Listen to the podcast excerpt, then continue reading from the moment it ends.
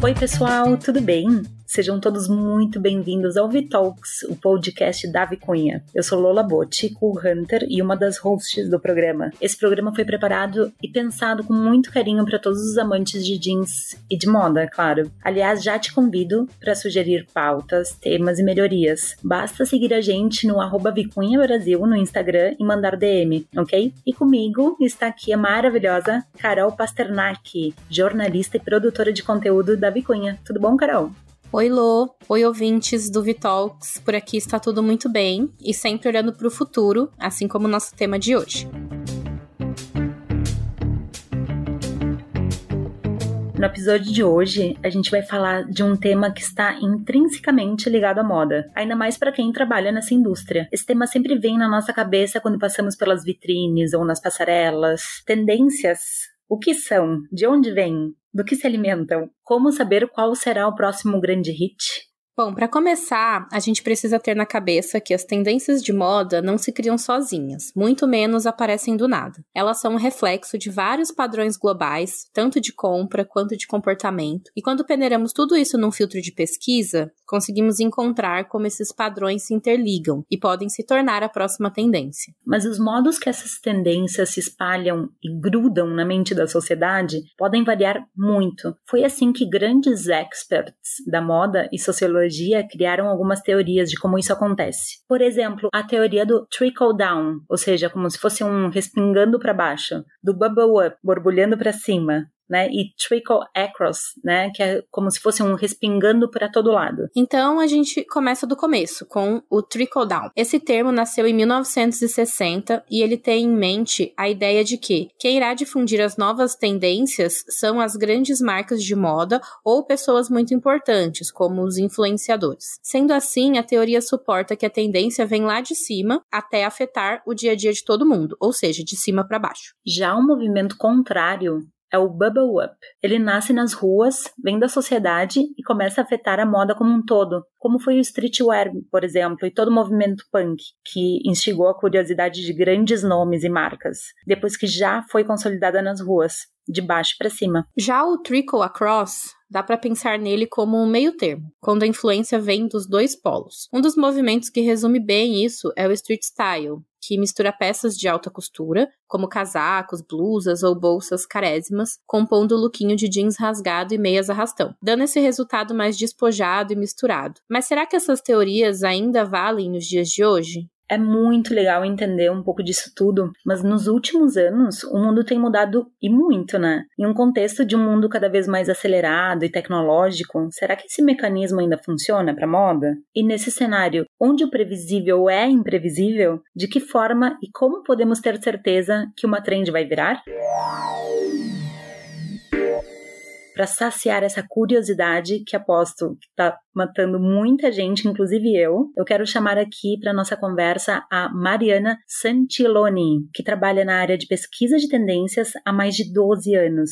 Foi sua paixão por moda, combinada com um olhar mais estratégico voltado para pesquisa e comportamento de consumo, que levou a Mariana para o cargo de especialista em tendências e gerente do time de Customer Experience da WGSN na América Latina toda. Se você não conhece, eu explico. A WGSN é uma das maiores empresas de previsão de tendências, fundada lá em Londres, uma cidade que faz parte de um dos berços da moda. É um prazer enorme estar aqui com você, Mari, seja bem-vinda. Oi, Carol. Oi, Lola. O prazer é todo meu. Tô muito feliz pelo convite da Vicunha para estar aqui com vocês hoje. Bacana. É a gente que tá muito feliz também. Bom, então para começar, Mari, fala pra gente assim como é que as coisas funcionam na WGSN e o que tu faz por lá. Bom, gente, a WGSN é uma empresa global de pesquisa de tendência e a gente fala de tendência para tudo. Então é desde tendência de comportamento, de novos movimentos da sociedade, quanto tendência para produto, né? Então é desde mercado de moda, que foi onde a WGSN nasceu, até a parte de alimentos e bebidas. E por isso a gente passa por mercado de interiores, por tecnologia, por beleza. Então a gente vai trazer mapear tudo o que está acontecendo de novo em diversos mercados e, claro, também olhando muito para a sociedade. Hoje, aqui no Brasil, além de especialista em tendências na WGSN, eu sou gerente do time de atendimento. Aqui no time de atendimento na WGSN, no Brasil, nós tropicalizamos as tendências globais para trazer para a realidade dos nossos clientes no Brasil. É muito legal que vocês têm uma visão assim, tipo, macro e depois rola toda essa tradução que tu tá falando, né? Muito interessante isso, porque é uma empresa global mesmo. Mari, e como que funciona uma pesquisa de tendências, assim? O que que é levado em consideração? Quais são os fatores que mais pesam na hora de determinar essas novas tendências ou esses movimentos que estão emergindo? Como que é o processo? Acho que isso deve ser uma pergunta que muitas pessoas se questionam, né? Mas de onde surge isso? Como que vocês conseguem ver esse futuro? E na verdade, as tendências, elas são sempre criadas por pessoas. Isso é a coisa mais importante de a gente saber sobre tendências. Então, previsão de tendências é principalmente observar as pessoas, os seus hábitos e entender ao que, que elas estão expostas. Então, a WGSN é uma empresa especializada em fazer pesquisa de tendência, mas basicamente qualquer pessoa conseguiria fazer isso. O que a gente precisa ter um olhar treinado para entender o que está acontecendo na sociedade, né? A gente precisa estar tá sempre atento a todos esses sinais de mudanças para conseguir juntar todas essas peças. Falando um pouquinho da WGCN, aqui na WGCN a gente tem uma metodologia proprietária para fazer esse tipo de pesquisa que a gente usa para toda a nossa base de previsão de tendências. Essa metodologia a gente chama de STEPIC. Nós primeiros rastreamos todas as mudanças na sociedade e na tecnologia, que é o S e o T, e depois a gente entende todos os desafios ambientais, econômicos e políticos, isso sempre olhando numa escala global. Até aqui, isso é uma metodologia que ela é muito conhecida para a área de pesquisa, ela é uma metodologia bem padrão, que é chamada de PEST, que é onde a gente fala de política, meio ambiente, sociedade e tecnologia. Mas na WGSN, a gente vai adicionar outras camadas aqui. Então, a gente olha para a letra I, que é onde a gente olha para a indústria, que a gente adiciona um contexto muito profundo do que está acontecendo nessas várias indústrias que a gente cobre dentro da WGSN, e o C do STEPIC, que significa cultura e criatividade, que aqui a gente entra dentro da área de arte, de moda, de música, de beleza, enfim, tudo que envolve a cultura. Então é dessa forma, observando todas as mudanças sociais, que a gente consegue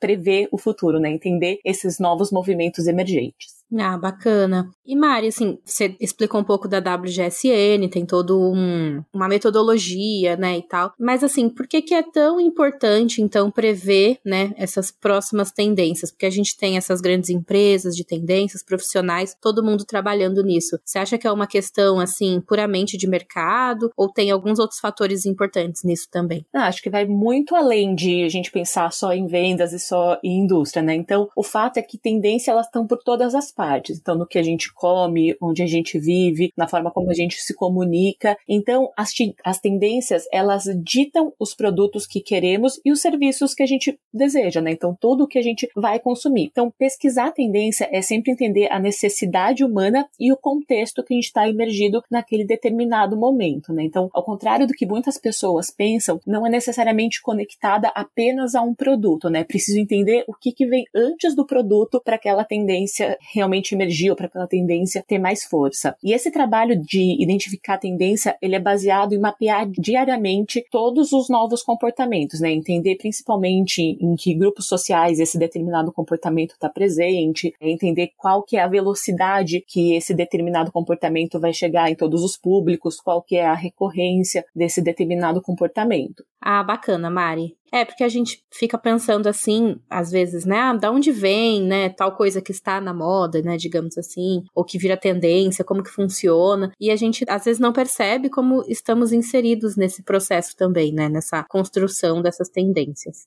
É, Carol, e agora eu me lembrei também daquela maravilhosa cena clássica, né, do filme O Diabo Veste Prada, né, onde a Miranda fala para assistente dela, né, que assistente em um determinado momento, enfim, fala que uma blusa é apenas uma blusa azul, né, e ela conta toda a história, né, do porquê esse azul, né, chegou até ela, né, né toda a parte de comportamento, toda a cadeia, né, de moda, né, tudo que acontece assim até essa blusa chegar à pessoa, né, essa cor não é por acaso, não é aleatória, né? Muito legal. Não, e é muito legal isso que você falou, Lô, porque é exatamente o que vocês falaram no comecinho aqui do episódio, que é sobre o trickle down, é exatamente como que aquilo começa num desfile, né? Então acho que essa cena é realmente muito icônica para simbolizar qual que é a força das passarelas, porque é uma das coisas que a gente que trabalha com isso mais escuta. Mas se as coisas realmente saem das passarelas e vêm para a vida das pessoas que não consomem moda dessa forma, e sim, eu acho que esse exemplo é realmente muito bom pra gente ver o poder do trickle down. Bacana.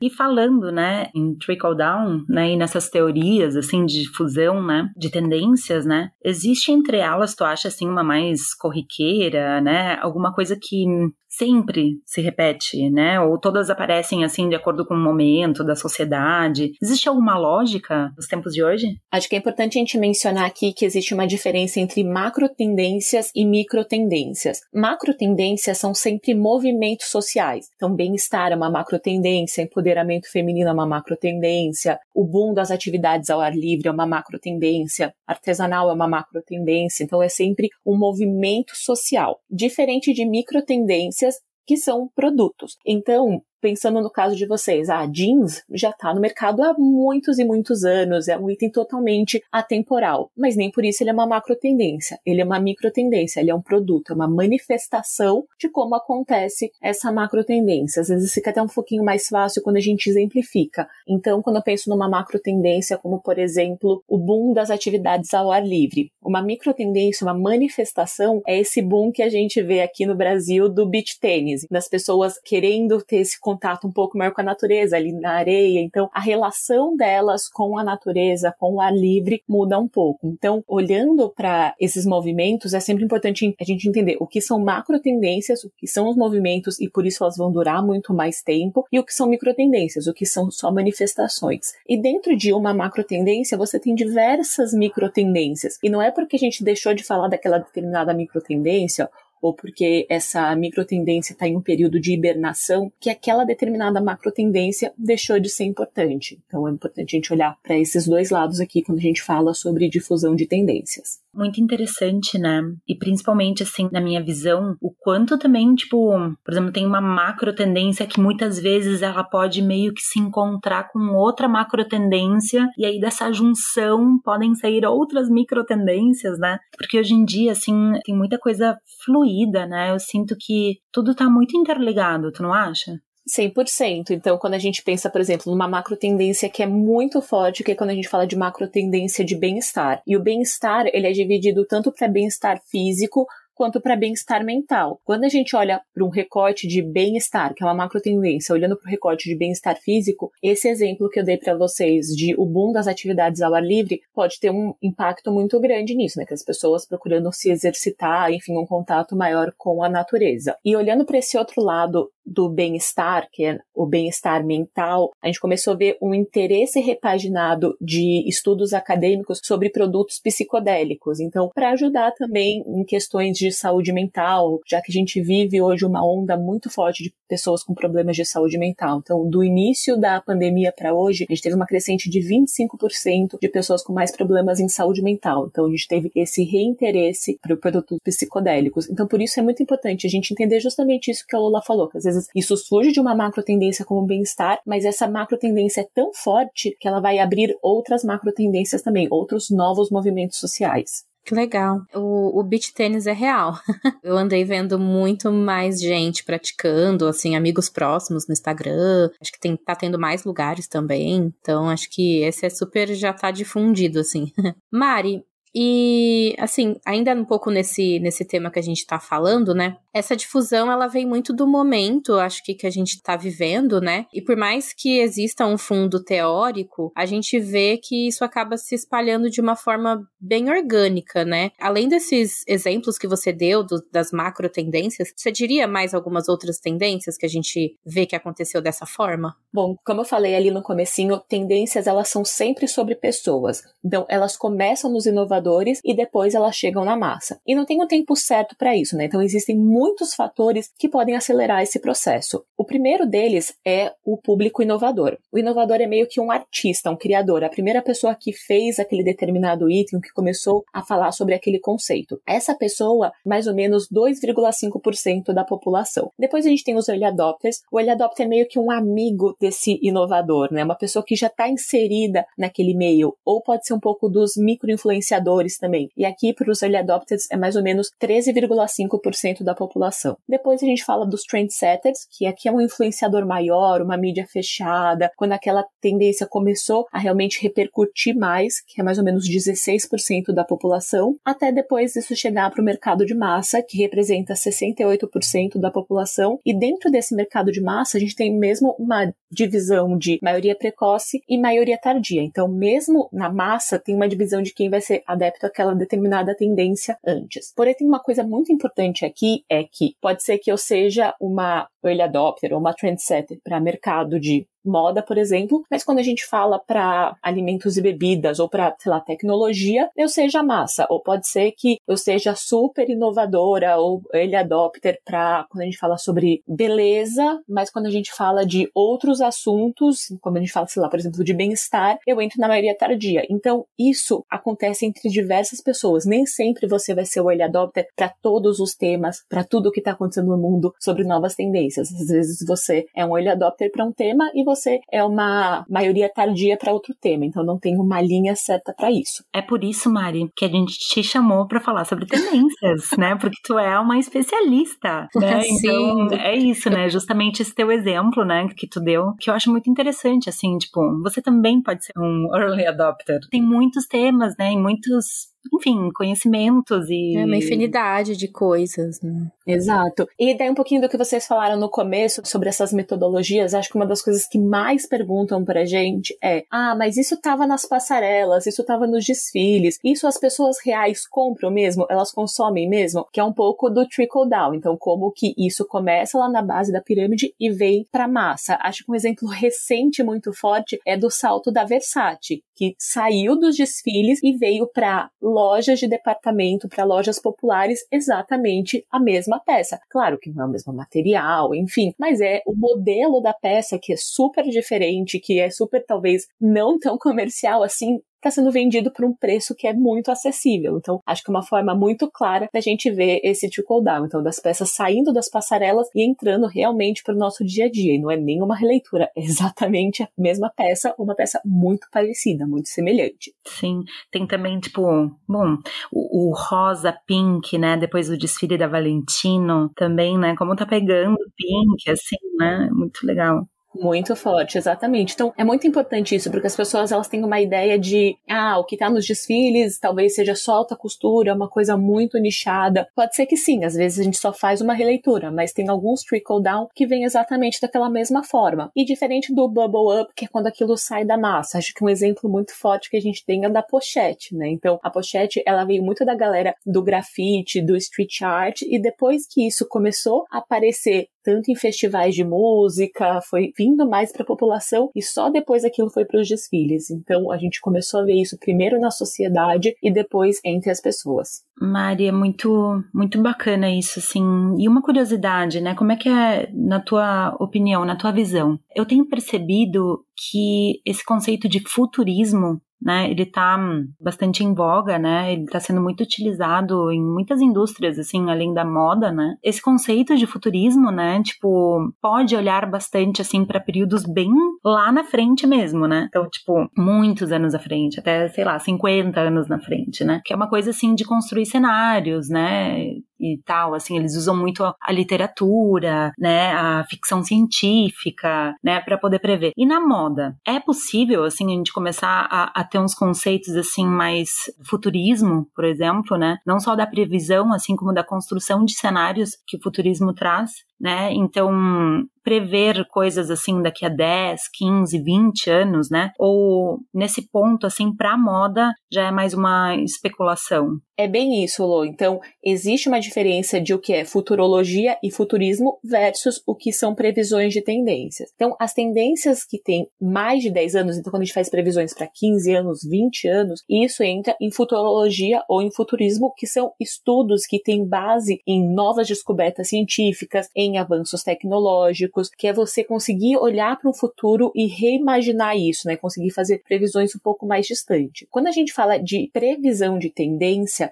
que é o que a WGSN faz, ela consiste em uma observação e decodificação de padrões, então de movimentos que estão começando agora, né? Então movimentos de comportamento que estão começando agora e de comportamento de consumo também que em um menor grau de aderência, ou pode ser no maior grau também, acabam sendo um pouco mais inéditos, tem uma acertabilidade diferente entre as pessoas. Quando a gente pensa para mercado de moda, eu acho que quando a gente olhar muito para a parte de avanços tecnológicos, é onde a gente consegue reimaginar mais essa parte de futurologia e futurismo, porque a gente vai ter muitos avanços tecnológicos nos próximos dois anos, e não só muitos avanços, mas a indústria de moda vai investir muito mais em avanços tecnológicos dentro da empresa. Então, acho que é bem importante a gente gente olhar para esse cenário com o futuro um pouco mais amplo por isso também. Eu escutei esses dias uma teoria que eu achei muito legal, que é o pensamento catedral, que é essa coisa assim das empresas olharem, né, tipo, como uma ponta da catedral, né, uma coisa assim, tipo, no longo prazo, né? Porque é isso que tu falou, né? As tecnologias estão crescendo, né,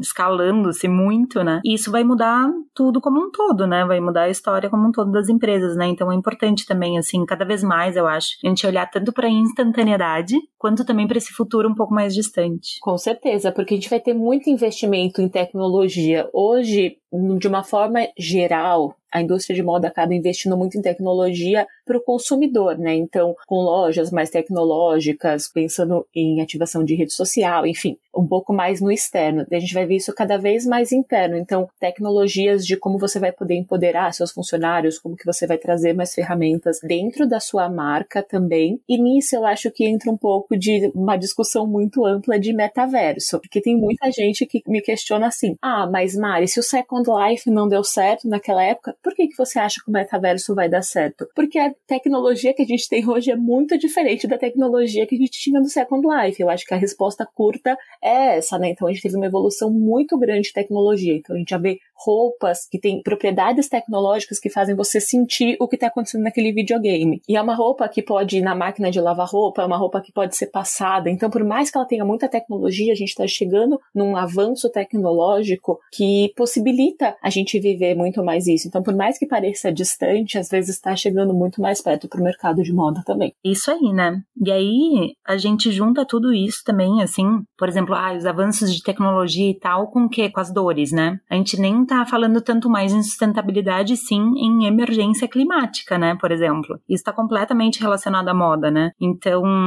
acho que ou a gente muda a nossa maneira, né? O mundo muda a maneira de produzir, né? Ou se não, deu, acabou, né? Então, eu acho que está sendo mais consciente é um fator, assim, tá todo mundo cada vez mais consciente, né? E a tecnologia vai nos ajudar, espero, né? Para trazer soluções para essa questão também, né? Sem dúvidas, a tecnologia tem que estar tá sempre muito alinhada com questões sustentáveis, porque eu acho que o futuro da moda ele precisa ser tecnológico e sustentável também. Acho que não tem uma outra opção pra gente. Bom, e já que a gente tá falando em tempo, assim, é muito legal a tua explicação sobre micro e macro tendências, principalmente assim porque os nossos ouvintes, né, são criativos, né, de muitos tipos de empresas, né, e sempre fala que o jeans é o tecido mais democrático do mundo, né, que ele veste, né, ele pode ser bubble up, trickle down, ele pode inspirar né, e ser inspirado por diversas camadas da sociedade, né, diversos nichos, grupos, estilos, né. Então quem trabalha com jeans, né, não tem somente um estilo, né, e a Vicunha oferece aí para todo mundo, né. Então eu queria te perguntar, assim, muito pensando no pessoal que cria jeans, né, independente do que for, se é um técnico de lavanderia, se é um estilista, um designer, um comprador, modelista, costureira, né? Por que, que é importante olhar para as tendências?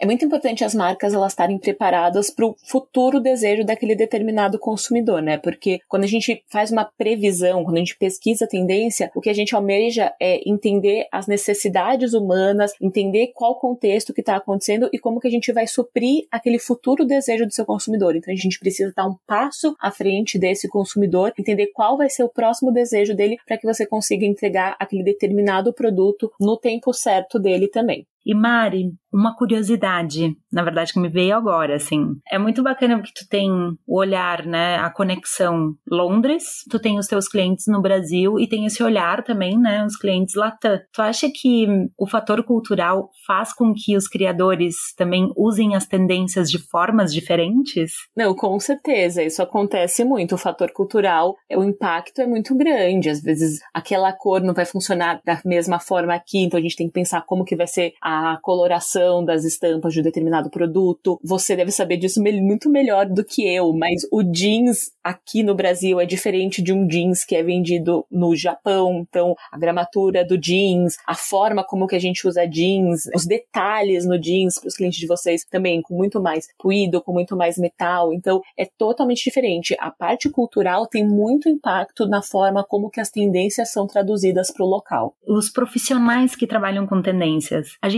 usa as tendências diferente, por exemplo, a forma de lidar. O meu ponto aqui, Maria, é que algumas vezes é um assunto polêmico aqui, gente. Mas algumas vezes eu sinto que hum, não só no Brasil, tá? Em várias partes, né, do mundo, assim, a gente não dá muito o tempo que a tendência precisa. Então, assim, como é que a gente usa cada vez mais rápido, né? Isso acontece nos seus clientes, por exemplo, assim, no mercado como um todo, né? Isso está cada vez mais forte, isso sem dúvidas, Lô, porque tradicionalmente o ciclo de tendência era de 20 anos. Então, depois de 20 anos, a gente voltava a usar produtos de uma determinada década. Então, por isso que a gente vê agora, por exemplo, a volta do Year 2K, que é a volta de começo de anos 2000. E esse ciclo de 20 anos, ele está ficando cada vez mais curtos. Então, alguns retornos estão acontecendo de 10 anos até de 5 anos ou menos. A gente está vendo retorno daquela determinada tendência. Isso acontece principalmente devido à tecnologia, que foi o que a gente acabou de falar muito, e também as redes sociais, né? Então o acesso é muito mais fácil, as tendências elas se disseminam cada vez mais rápido, né? Então as pessoas começam a falar muito sobre um determinado assunto, aquele assunto, aquele estilo começa a ser saturado muito mais rápido e quando a tendência é adotada por muita gente, né, como ela atinge aquele mainstream, aquela massa que eu falei para vocês lá no começo, é natural natural que um early adopter ou que um inovador ele comece a procurar pela próxima tendência, né, pela próxima estética, justamente para se diferenciarem da massa. Mari, acho que você já meio que respondeu isso, mas eu vou perguntar então de uma forma um pouco diferente. Quando a gente olha para nossa sociedade, né, anos atrás, assim, década de 50, 60 e tal, a gente vê bem claro assim os estilos, né? Às vezes, até quando a gente vê obras de ficção e tal, parece que fica muito claro claro que era daquele determinado tempo, né? E hoje em dia, a gente já vê muitas novas tendências, influências coexistindo juntas numa velocidade muito rápida. Como que a moda dá conta de atender tudo isso ao mesmo tempo? Acho que a gente teve uma evolução principalmente em tecnologia, né? Mais uma vez a gente falando aqui sobre tecnologia, e claro que além de tecnologia, também teve toda a questão das redes sociais, porque imagina, os exemplos que você deu, a gente não tinha acesso nenhum quase globalmente, né? Então, Hoje a gente consegue ver praticamente imediatamente os desfiles, e não só quem trabalha com moda ou quem é um entusiasta do tema. Qualquer pessoa tem um acesso muito mais fácil a esse tipo de informação, né? Então eu lembro quando eu comecei a trabalhar com pesquisa de tendência, as redes sociais não era nada parecido com o que é hoje. Então o papel também da parte de pesquisa de tendências mudou muito de 12 anos para cá. Então a forma como a gente olha para as redes sociais mudou muito. Então isso com certeza acelerou muito, mas eu acho que a sua pergunta de como que a moda dá conta de atender tudo isso, a resposta é não dá, né? porque, como a gente já falou isso, também é que hoje a gente tem que olhar cada vez mais para a sustentabilidade e da forma que é produzido, da velocidade que algumas coisas passam, da necessidade de imediatismo que muitas marcas e consumidores têm, a moda não vai dar conta, né? O planeta também não vai dar conta. Ah, muito bacana, assim, que a gente está falando, né, sobre essa coisa do tempo, né, da rapidez, dos ciclos cada vez mais curtos. Inclusive, no nosso último lançamento, a gente fez uma palestra de tendências, que tá lá no nosso canal do YouTube, para quem não assistiu, vale muito a pena assistir. E uma das tendências, assim, né, que a gente está falando muito, a gente cita bastante tudo isso que a gente está conversando, né, sobre esse ciclo mais acelerado, né, o ultra fast fashion, por exemplo, né, tendências que antes poderiam durar dois anos, agora meses, né, que é um reflexo mesmo, né, dessa vida acelerada, né, que tem muito a ver com a tecnologia que a Mari citou aqui, né, tipo, a gente consegue ver as coisas ao vivo, a gente recebe, tá ultra bombardeado de informações, né, o tempo inteiro porque a gente tem acesso, né? E aí, aproveitando também, né, que tu, como tu falou, que tudo mudou tão pouco tempo, né? Então, assim, cada empresa tem o seu estilo de pesquisar, cada pesquisador tem o seu estilo também de pesquisar. Eu acredito muito nisso, assim, no olhar subjetivo de cada pessoa. Mas nesse contexto agora, assim,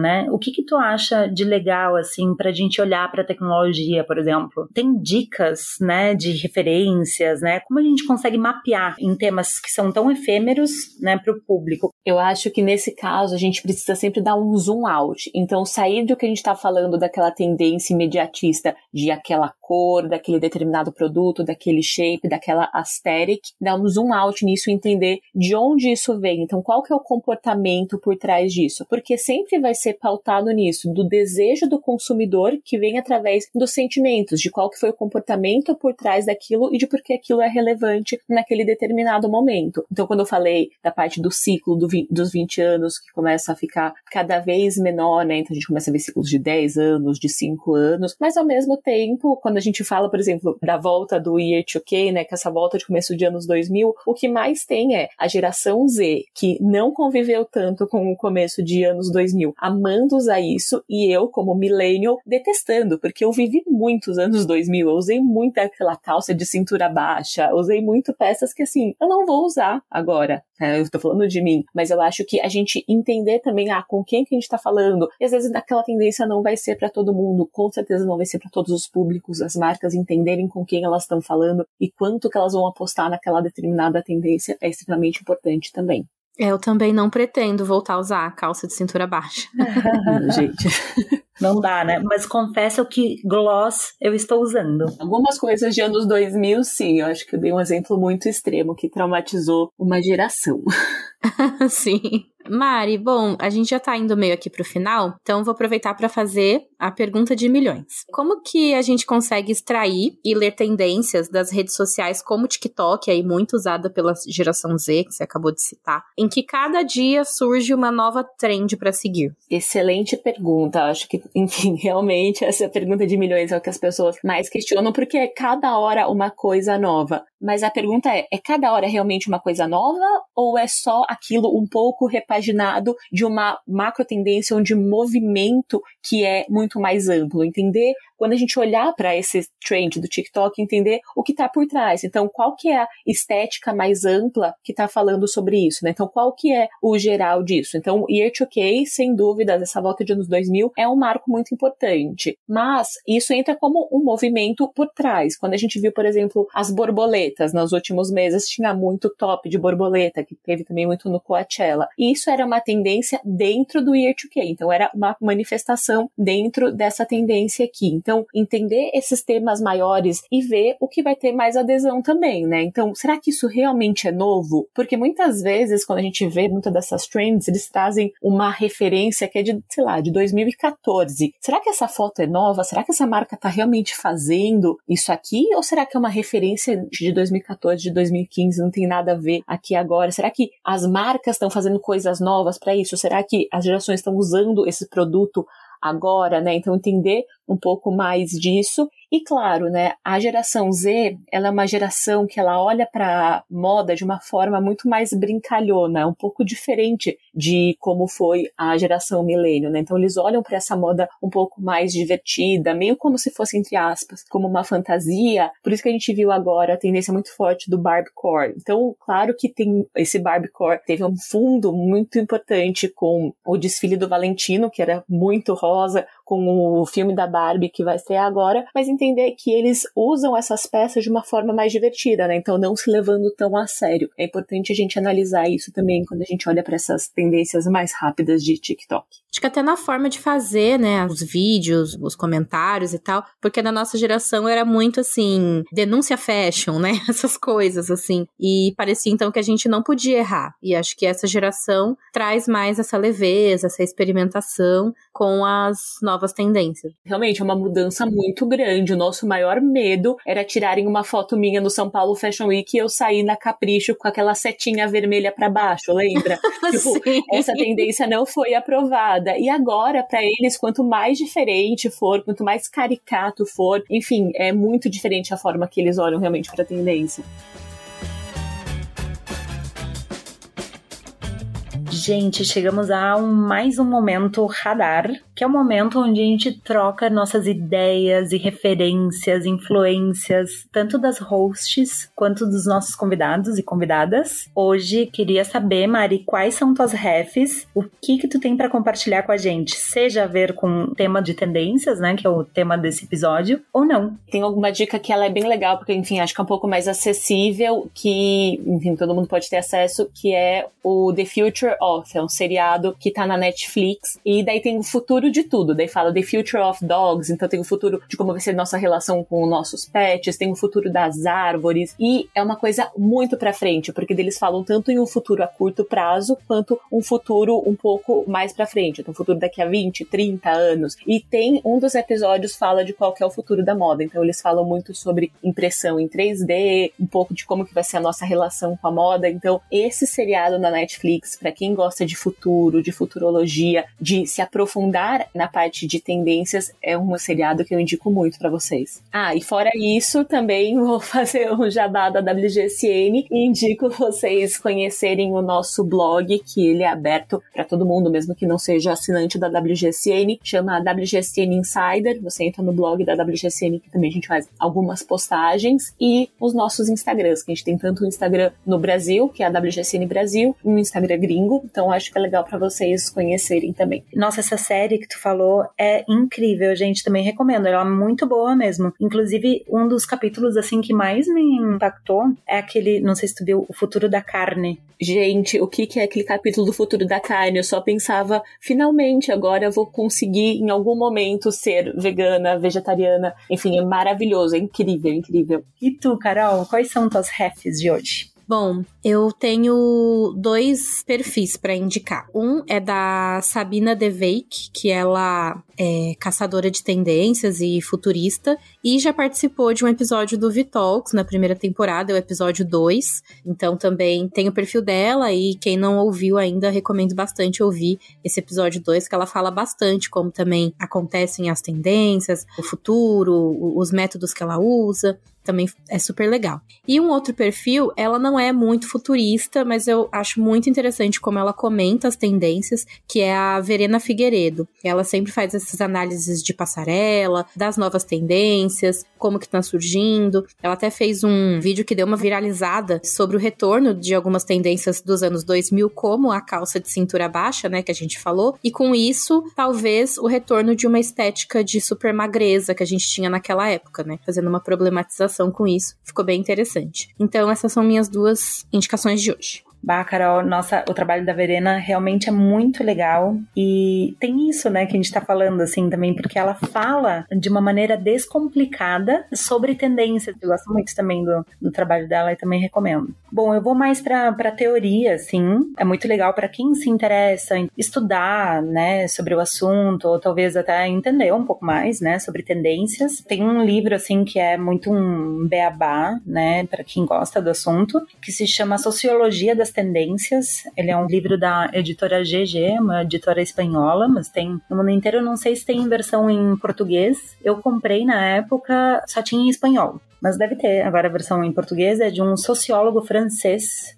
que se chama Guilherme Erner, né? Não sei pronunciar muito bem o nome dele, mas é isso, assim, ele é um ótimo autor, ele fala bastante de comportamento jovem e ele tem esse recorte então da sociologia, né? É, esse enfoque bem teórico, né, de analisar como as tendências se popularizam. E tem outro livro que também fala sobre tendência que eu acho bem legal, que se chama O Ponto da Virada, né? Um livro fascinante, né? Ele não fala sobre tendência, e sim, ele das tendências como se fossem epidemias. Olha só, né? Super a ver com os dias de hoje, né? Então ele fala justamente assim de quando viraliza, o ponto da virada, o ponto de que começa a viralizar uma tendência, né? Então ele olha, né, dessa maneira assim de como uma coisa se espalha. Dá vários cases, vários exemplos, é bem bacana.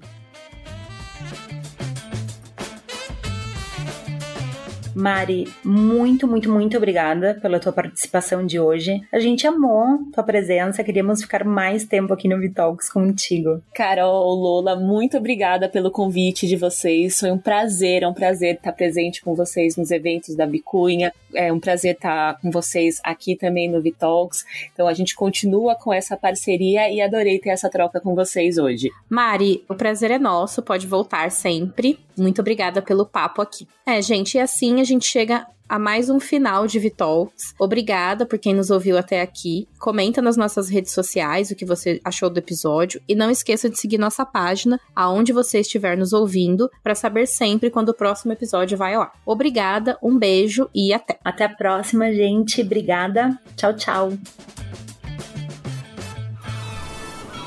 Este podcast foi editado pela Maremoto.